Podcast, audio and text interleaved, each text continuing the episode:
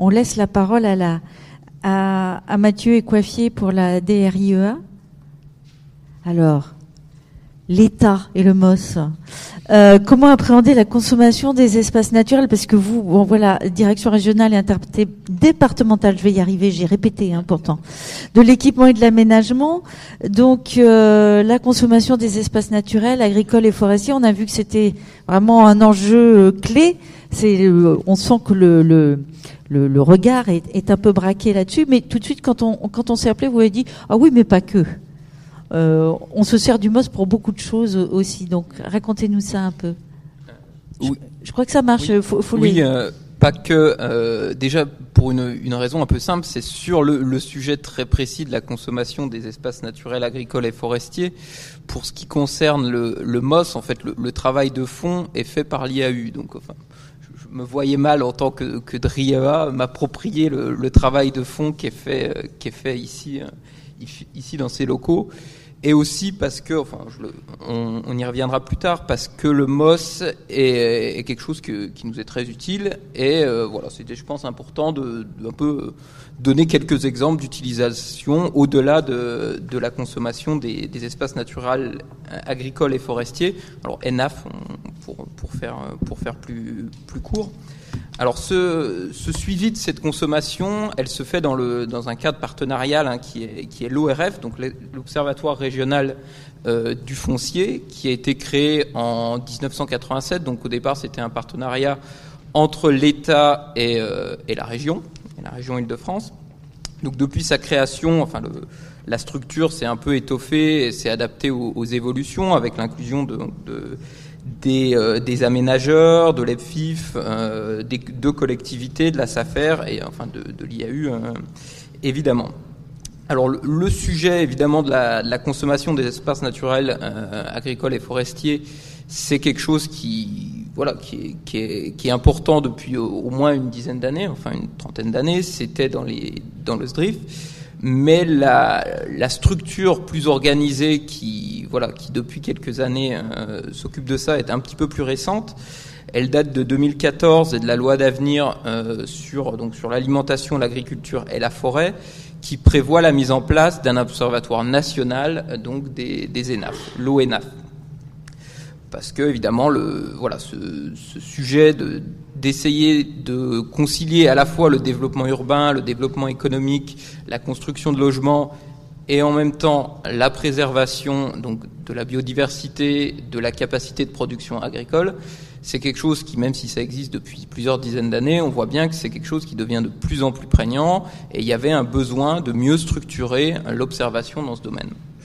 Donc l'État à la fois la préfecture, l'ADRIAF et la DRIEA, a demandé donc en 2016 à l'ORF, donc à cette structure partenariale dont, l'État est évidemment membre fondateur, de mettre en place une déclinaison régionale de l'ONAF qu'on a appelé évidemment l'ORENAF, donc l'Observatoire régional euh, des ENAF. Alors l'animation est, confiée à la DRIEA, mais euh, évidemment tous les partenaires sont, de, sont, concernés, euh, sont concernés par cet exercice qui se fait dans un, un cadre partenarial où, chacun apporte à égalité ses, ses, contributions. Donc on a l'ADRIEA, l'ADRIAF, euh, l'ADRIE, euh, l'IAU bien sûr, et la, la SAFER. On va pas trop rentrer dans le détail, mais, mais quand même un petit peu sur au niveau des donc de comment cette, ce suivi se fait euh, au niveau des sources. Alors, c'est, euh, cet observatoire, c'est en fait, ça, ça joue un, un rôle d'ensemblier de plusieurs sources. Euh, les bases de données des fichiers fonciers, qui sont donc des fichiers euh, fiscaux, fiscaux, issus donc de Magic, la, base de données de la, de la DGFIP, et qui sont exploités par la DRIVA. La base de données Teruti euh, qui est une base de données statistique du ministère euh, de l'Agriculture. Et bien sûr, donc, enfin, le, sujet d'aujourd'hui, le, MOS, dont l'exploitation donc pour le suivi des, des, espaces naturels, agricoles et forestiers est fait par, par l'IAU. Hein. Il faut rendre ce qui appartient à César à César.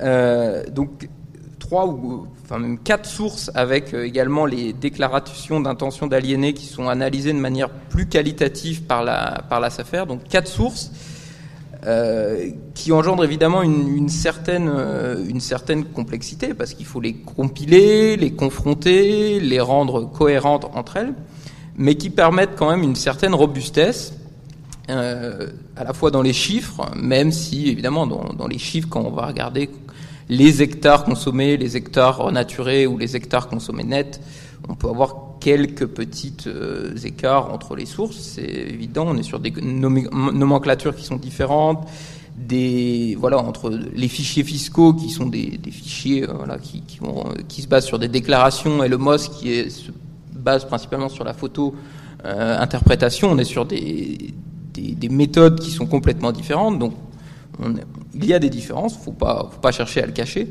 mais euh, ce, ce travail voilà fait qu'on a à la fin une, à la fois une nomenclature commune, enfin on, l'a un petit peu évoqué à un moment, je pense que c'est très important, ainsi qu'une analyse et au final une validation euh, de chiffres et de tendances par euh, par tous les partenaires. Donc sur ce sur ce avec cette cette structure là, on a des chiffres et une analyse euh, commune à tous les partenaires euh, régionaux.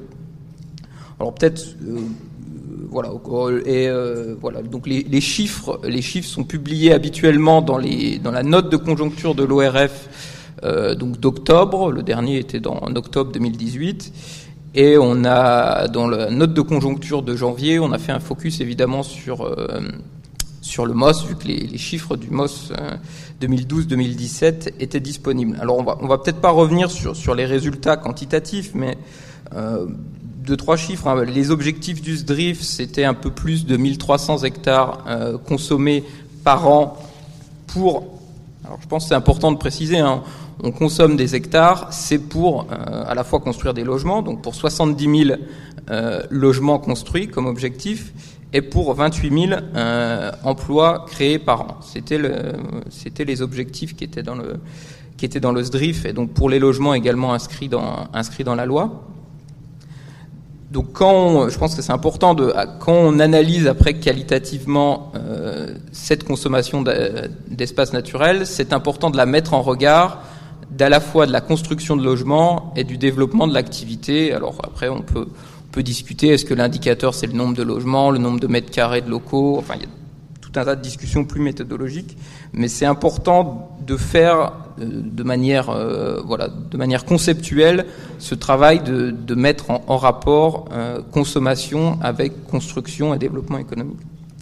Donc les résultats qu'on a, les derniers résultats donc de l'observatoire euh, régional des, des ENAF, c'est environ 700 hectares de consommation euh, nette, un petit peu plus de 700 en, en, 2015. Donc on est dans les ordres de grandeur des, des chiffres que, du MOS, avec évidemment une, petites, euh, des, petites différences. Et je pense qu'en termes qualitatifs, au niveau de la territorialisation de ces consommations, hein, on a la, même analyse. Hein. On a une, consommation qui se concentre sur les franges de l'agglomération centrale, c'est-à-dire sur la, partie de la grande couronne qui est, dans le, front de la zone urbaine, et notamment euh, sur l'est, sur les secteurs de Marne-la-Vallée, sur le nord, les secteurs de Roissy, et le sud, les secteurs, donc les secteurs du, du plateau de Saclay euh, et les secteurs d'Orly. Donc c'est les, les, secteurs évidemment de, de développement. Euh, voilà, voilà pour ce qui existe aujourd'hui. Donc peut-être deux trois mots sur les perspectives, sur les années à venir, ou tout du moins sur l'année 2019. Alors il y a un groupe de travail donc de qui associe donc les, tous les partenaires, qui est animé par par l'ADRIEA qui vise un peu à, à, améliorer ce suivi de la consommation des ENAF, à la fois avec une, euh, un peu un, un, approfondissement de cette analyse quantitative, à la fois en développant la, la documentation pour que peut-être qu'il y ait une meilleure transparence, un meilleur partage de cette, de cette méthodologie euh, qui permet voilà, de, de, compiler et de confronter euh, différentes sources, et aussi en essayant de développer, euh, développer l'aspect départemental euh, des analyses, pour, pour, qu'on soit, pour, que, pour que ces analyses soient utilisées notamment par les DDT et aussi par, euh, pourquoi pas par les conseils départementaux. Également essayer de quantifier, alors il y avait une, une, un peu une question qui pouvait se rapprocher de ça, la, la consommation des, des ENAF euh, sur les différents périmètres, c'est-à-dire qu'est-ce que est-ce, quelle est la consommation des ENAF dans les AC, dans les zones commerciales ou dans les zones, dans les zones logistiques? Essayer d'avoir un peu des, des, éléments quantitatifs sur ça. Et euh, au-delà donc de ces nouveaux éléments euh, quantitatifs, ce qui est, je pense, encore plus euh, plus important à développer, c'est une, dimension plus qualitative et plus prospective qui pourrait en partie répondre à un certain nombre de, de questions qu'on qu a pu avoir.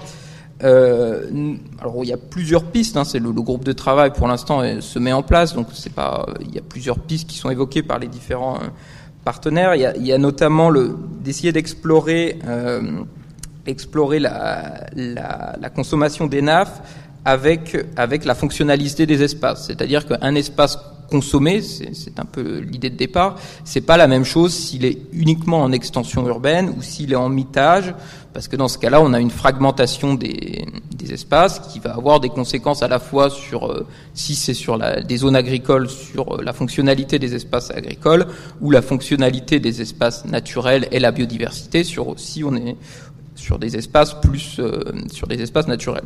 La, biodiversité peut également être affectée si on est sur de la fragmentation d'espaces euh, agricoles. Donc ça c'est quelque chose qui est, qui est plus porté évidemment par, par l'ADRIE et une possibilité, ça serait de croiser par exemple le MOS avec des, des couches qui, qui donnent la fonctionnalité des espaces, euh, des espaces naturels.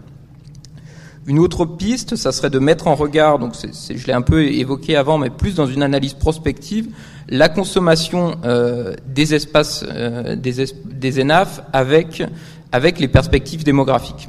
C'est-à-dire qu'on sait, on a une certaine visibilité sur l'évolution de la, population et des emplois. Grosso modo, les, personnes qui seront, euh, qui, les habitants de l'Île-de-France en 2030 ou en 2035, à 90% ils sont déjà nés, donc on a une certaine visibilité sur euh, sur l'évolution démographique de l'Île-de-France. Donc qu'est-ce que ça peut nous apprendre sur euh, sur la consommation euh, des NAF, enfin en prospective, via bien sûr les, les besoins en construction que que l'Île-de-France euh, va continuer d'avoir jusqu'en en 2030. Enfin, dernière, euh, un peu dernière, euh, dernière piste hein, qui sera à développer, c'est d'avoir une analyse à la fois rétrospective et prospective de la consommation, euh, de la consommation des, euh, des ENAF au regard du droit du sol. Donc, ça serait, par exemple, hein, de croiser euh, le MOS avec, euh, avec une avec les terrains qui sont euh, qui sont euh, qui sont classés comme à urbaniser dans les dans les documents d'urbanisme. Donc à la fois de voir sur une période, alors après sur euh, on, peut, on peut voir sur combien de temps on peut remonter, euh, quel est le qu'est-ce que ça peut donner sur une période rétrospective et d'avoir à partir de ça une prévision euh, ou une, en tout cas des éléments prospectifs sur la consommation des ENAF euh, dans les territoires d'Île-de-France à partir des, des documents d'urbanisme. Donc c'est ce qui sera, euh, c'est ce qui sera, et voilà, c'est ce qu'on va essayer de développer. Hein, c'est assez ambitieux au cours de l'année 2019, bien sûr en, en, partenariat avec avec l'IAU et les, et les autres et les autres partenaires euh, de l'ORENAF. Euh, voilà pour ce qui était de, de l'ORENAF. Peut-être un, un, mot aussi sur les, les perspectives nationales, parce qu'on pas trop évoqué.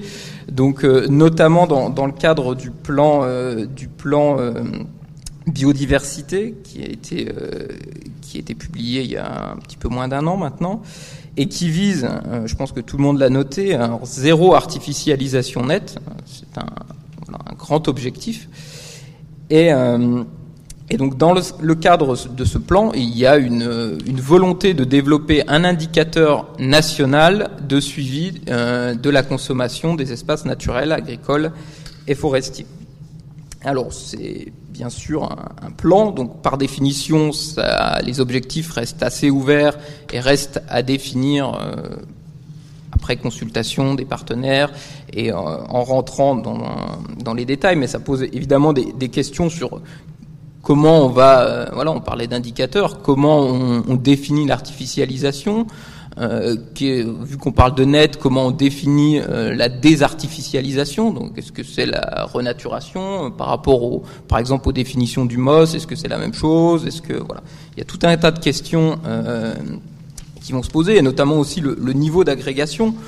Quand on parle d'artificialisation nette, à quel niveau on agrège la consommation brute et la, et la renaturation? Si c'est au niveau national, on imagine que ça sera beaucoup moins contraignant que si on impose des objectifs de zéro artificialisation au niveau régional, voire au niveau départemental, voire en, voilà, en dessous. C'est tout un tas de choses qui seront euh, à préciser au cours de l'année 2019 euh, et qui seront euh, assez structurants aussi pour la définition de cet indicateur. Avec une voilà, vu qu'en Île-de-France on a le MOS, comment on va essayer d'articuler les observations régionales qu'on peut faire en Île-de-France avec l'observation nationale qui va se mettre en place. Donc il s'agit évidemment de ne pas faire de doublons et d'être cohérent et de pas euh, pas raconter des choses qui soient euh, qui soient complètement. Euh, Mais dans, dans, dans ce alors c'est quoi c'est un groupe de travail qui va... Alors oui la, la DRIEA. Il y, aura qui dedans La, DRIEA fait partie de de ce groupe de travail. Il y a beaucoup de monde. il y a la DGALN, il y a l'IGN. Mmh, mmh. Mais est-ce que justement des régions, est-ce que est-ce que des des collectivités telles que des régions Est-ce que un organisme comme il y a eu y est aussi ou pas euh, Ou c'est vous qui portez entre guillemets euh, la parole de on, porte dans le cadre de, donc de l'observatoire régional euh, du foncier, on porte cette, cette dimension régionale. Nadria. Mais il y, a évidemment d'autres DREAL qui, qui, ont aussi des observatoires régionaux qui, je pense, enfin sur, sans se, lancer des, fleurs, mais c'est vrai que l'île de France est particulièrement avancée euh, sur, ce, sur ce sujet hein, du suivi du foncier, du suivi de la consommation des espaces naturels, parce que évidemment il y a des enjeux qui sont très spécifiques, mais qui qu'on va porter au, niveau national.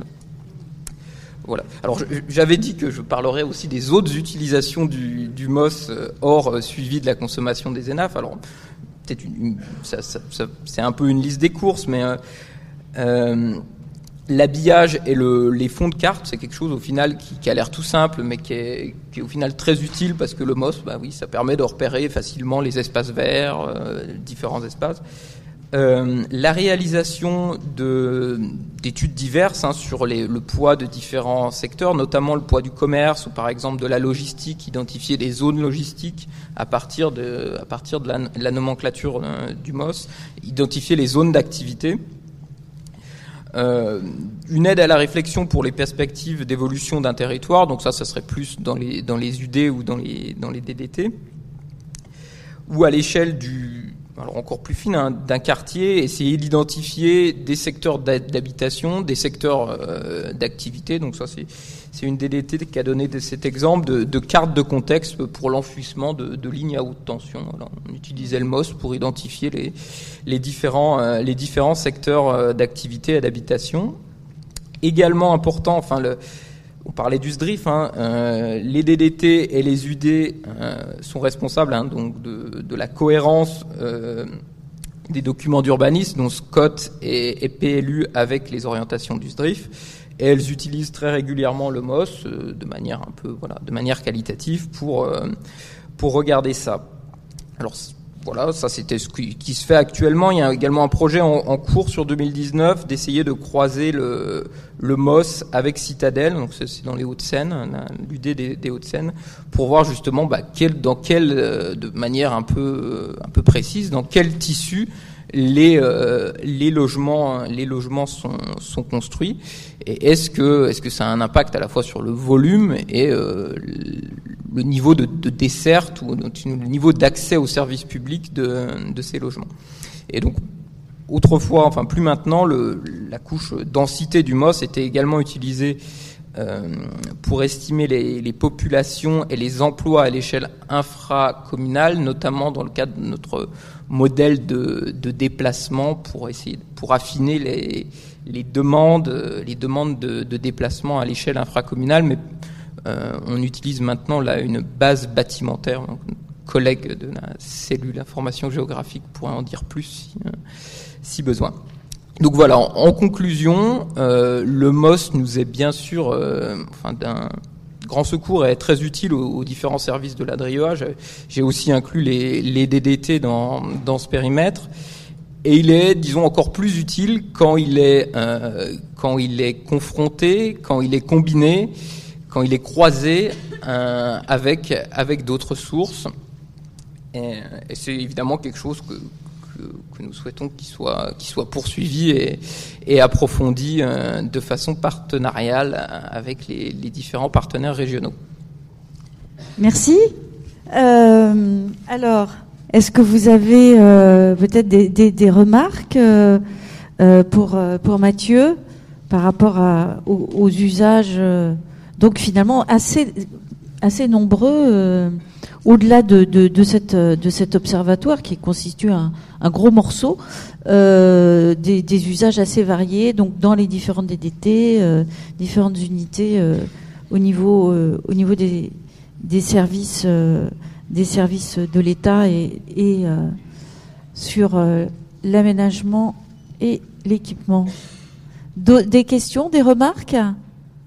Sur ces usages Oui Alors, on a une remarque là. Bonjour, euh, je m'appelle Thibaut Grandin.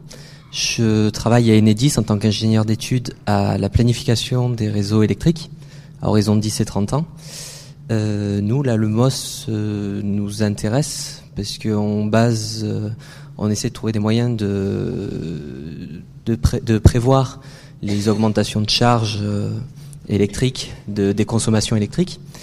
Euh, moi, ce que je voulais savoir, notamment à la DRIEA, si vous aviez déjà mené des projets prospectifs, on va dire, d'essayer de d'estimer les évolutions urbaines ou, ou justement des ENAF euh, à partir du MOS, en fait Et si oui, euh, comment ça s'est comment ça s'est un peu organisé? Quel mode opératoire vous avez suivi? Hmm. Alors, les évolutions urbaines, enfin, on ne descend pas à cette échelle, mais les évolutions de population et, d'emploi, hein, si on parle de, consommation d'électricité, je pense que ça peut être un, bon proxy. On a ce qu'on appelle P plus E, qui est d'ailleurs aussi en partenariat avec l'IAU. Hein. L'IAU joue un rôle très important hein, euh, sur, euh, sur ce travail, donc qui est un travail euh, prospectif à horizon 2025 et 2035 euh, de projection, en tout cas de, d'estimation de, des populations et des emplois de façon territorialisée. Alors peut-être que euh, je serais curieux, on peut avoir deux mots sur euh, la, la, la, méthode pour ce P plus E, où tout le monde connaît ça, il n'y a que moi qui ne connais pas. Euh. oui, je parle sous le contrôle de Laurence de Brincard, mais qui doit être dans la salle déjà, Île-de-France Mobilité. Oui, pour laquelle. Euh, pour laquelle ah, peut-être qu'on l'interrogera tout à l'heure là-dessus. Voilà. Non, mais pour simplifier, euh, c'est essentiellement une commande d'Île-de-France Mobilité qui avait besoin pour euh, alimenter le modèle de déplacement en Île-de-France voilà. de projections très détaillées des populations et des emplois à une échelle qui permet d'alimenter le modèle et de savoir. c'est le même type de, de besoin que Enedis a, qui est le besoin de programmer euh, le calibrage des, des, infrastructures de transport. Voilà. Donc, donc, donc, la réponse à Enedis, c'est l'IAU est là pour vous aider. Oui, alors hein les jeux, les jeux j'ai compris à peu près. Voilà, les jeux régionaux, nous les faisons en coordination, bien évidemment, avec, avec la DRIEA, avec l'INSEE, etc. Les jeux plus précis, là pour le moment, euh, bon, ce ne sont pas des données euh, à mettre entre toutes les mains, parce que c'est des projections euh, très c'est toujours, complexe. D'autres, remarques, questions? Alors moi, moi j'en ai une. C'est, euh, on, on, a vu donc euh, le MOS. Euh, on est quand même sur une sur une nomenclature emboîtée, euh, donc en différents niveaux de détail.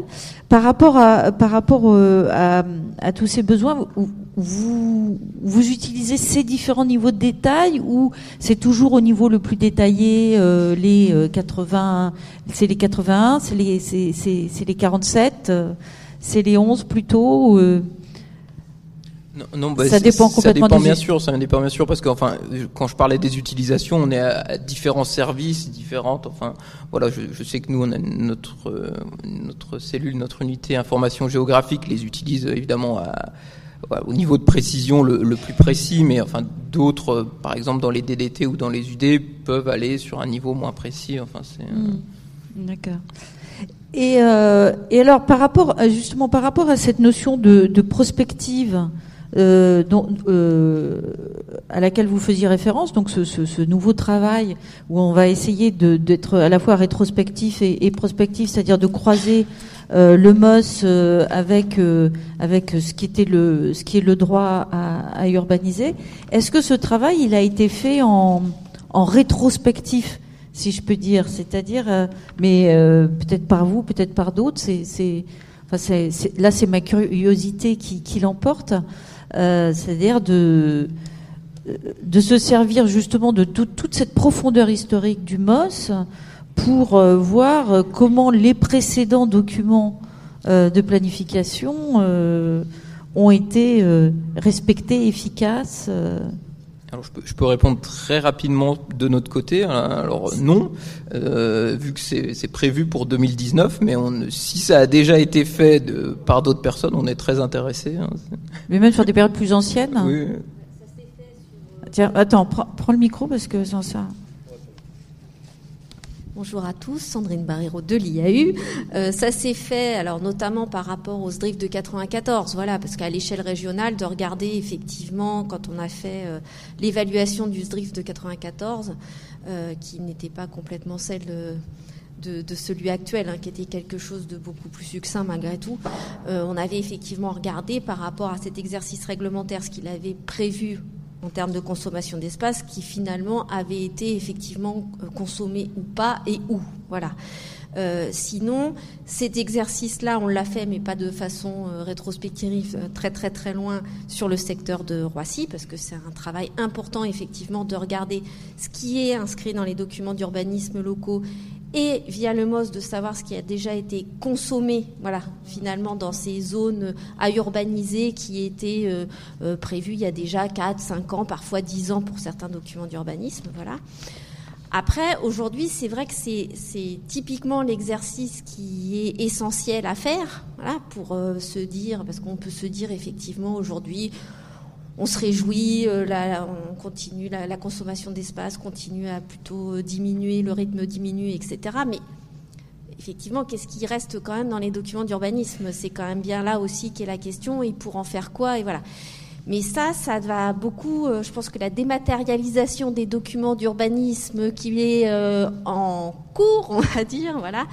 Cet exercice-là, on pourra le faire quand on aura vraiment une base numérisée, euh, voilà, qu'on pourra vraiment euh, travailler du coup avec, euh, oui, la numérisation de ce qui est prévu dans, comme zone à urbaniser euh, dans, dans, les différents documents d'urbanisme. Sinon, aujourd'hui, on peut le faire, mais ça veut dire qu'il faut éplucher 1300 euh, documents d'urbanisme euh, voilà, de, de, à l'échelle régionale pour voir effectivement ce qui est, ce qui est projeté et ce qui a été mmh. réellement consommé. Et alors en rétrospectif, ça, alors là, je sais pas, faut faudrait embaucher euh, 50 000 stagiaires peut-être pour faire ce travail-là, mais euh... sachant que les documents d'urbanisme évoluent tout le temps et que il y a aussi des documents d'urbanisme qui sont finalisés mais qui sont attaqués, abrogés euh, et caduques. Et du coup, c'est un exercice compliqué. On l'a vu sur nos 42 communes. Euh, on est en train de faire la, même chose sur la charte agricole et, c'est pas évident. C'est vraiment pas évident parce que des documents d'urbanisme approuvés, ça ne veut pas dire non plus que les zones euh, AU, elles vont être euh, urbanisées faussement. Il y a des modifications qui se font tout le temps et, et, parfois dans les communes, des zones AU, elles sont pas des zones à urbaniser au sens de construire des zones d'activité ou euh, des zones de logement. On peut aussi euh, avoir des équipements, d'espaces verts, euh, des parcs qui à un moment donné il y a eu les choix de mettre en AU, mais qui ne vont pas être urbanisés au sens euh, d'imperméabilisation des sols. Un square, c'est une forme d'urbanisation quelque part. Oui. Peut-être un point d'information sur les MOS rétrospectifs.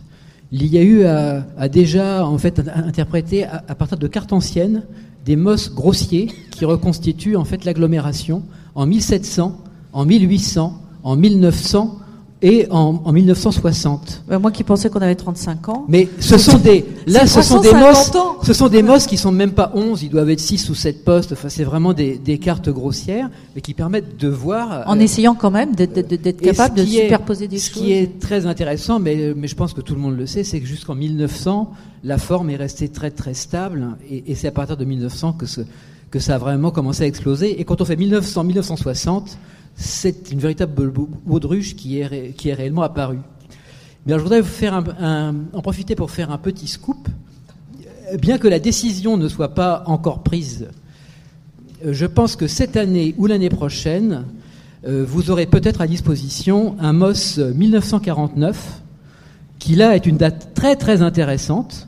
Nous avons identifié une couverture IGN de très bonne qualité qui couvre toute la région, 1949. Très intéressant parce qu'il y avait juste eu quelques remembrements agricoles. C'était l'île de France sans toute, l'infrastructure moderne, sans les grands ensembles, sans les grands équipements. Et là, on aurait vraiment une base très très intéressante. Et là, ce serait un MOS détaillé. Donc en repartant de la couverture aérienne de l'IGN. Extraordinaire ça. C'est l'époque de l'abbé Pierre. C'est l'époque- du cri d'alarme de l'abbé Pierre, c'est l'immédiate après-guerre, c'est les bidonvilles, c'est c'est le début du désastre qui va conduire justement à la politique euh, euh, quantitative de logement. Mais donc c'est intéressant. Alors, euh, qui, qui dans la salle sera très intéressé pour récupérer cette couche d'information? Levez la main. Ah ben non, en fait, euh, tiens, ils sont là. si quand même, il y a quelques mains qui se lèvent. C'est quand même, ça, ça, ça peut être un outil de compréhension euh, du territoire, euh, effectivement assez exceptionnel. Eh bien, on va continuer euh, sur la deuxième partie euh, de, de cet après-midi. Restez, restez avec moi si vous voulez bien.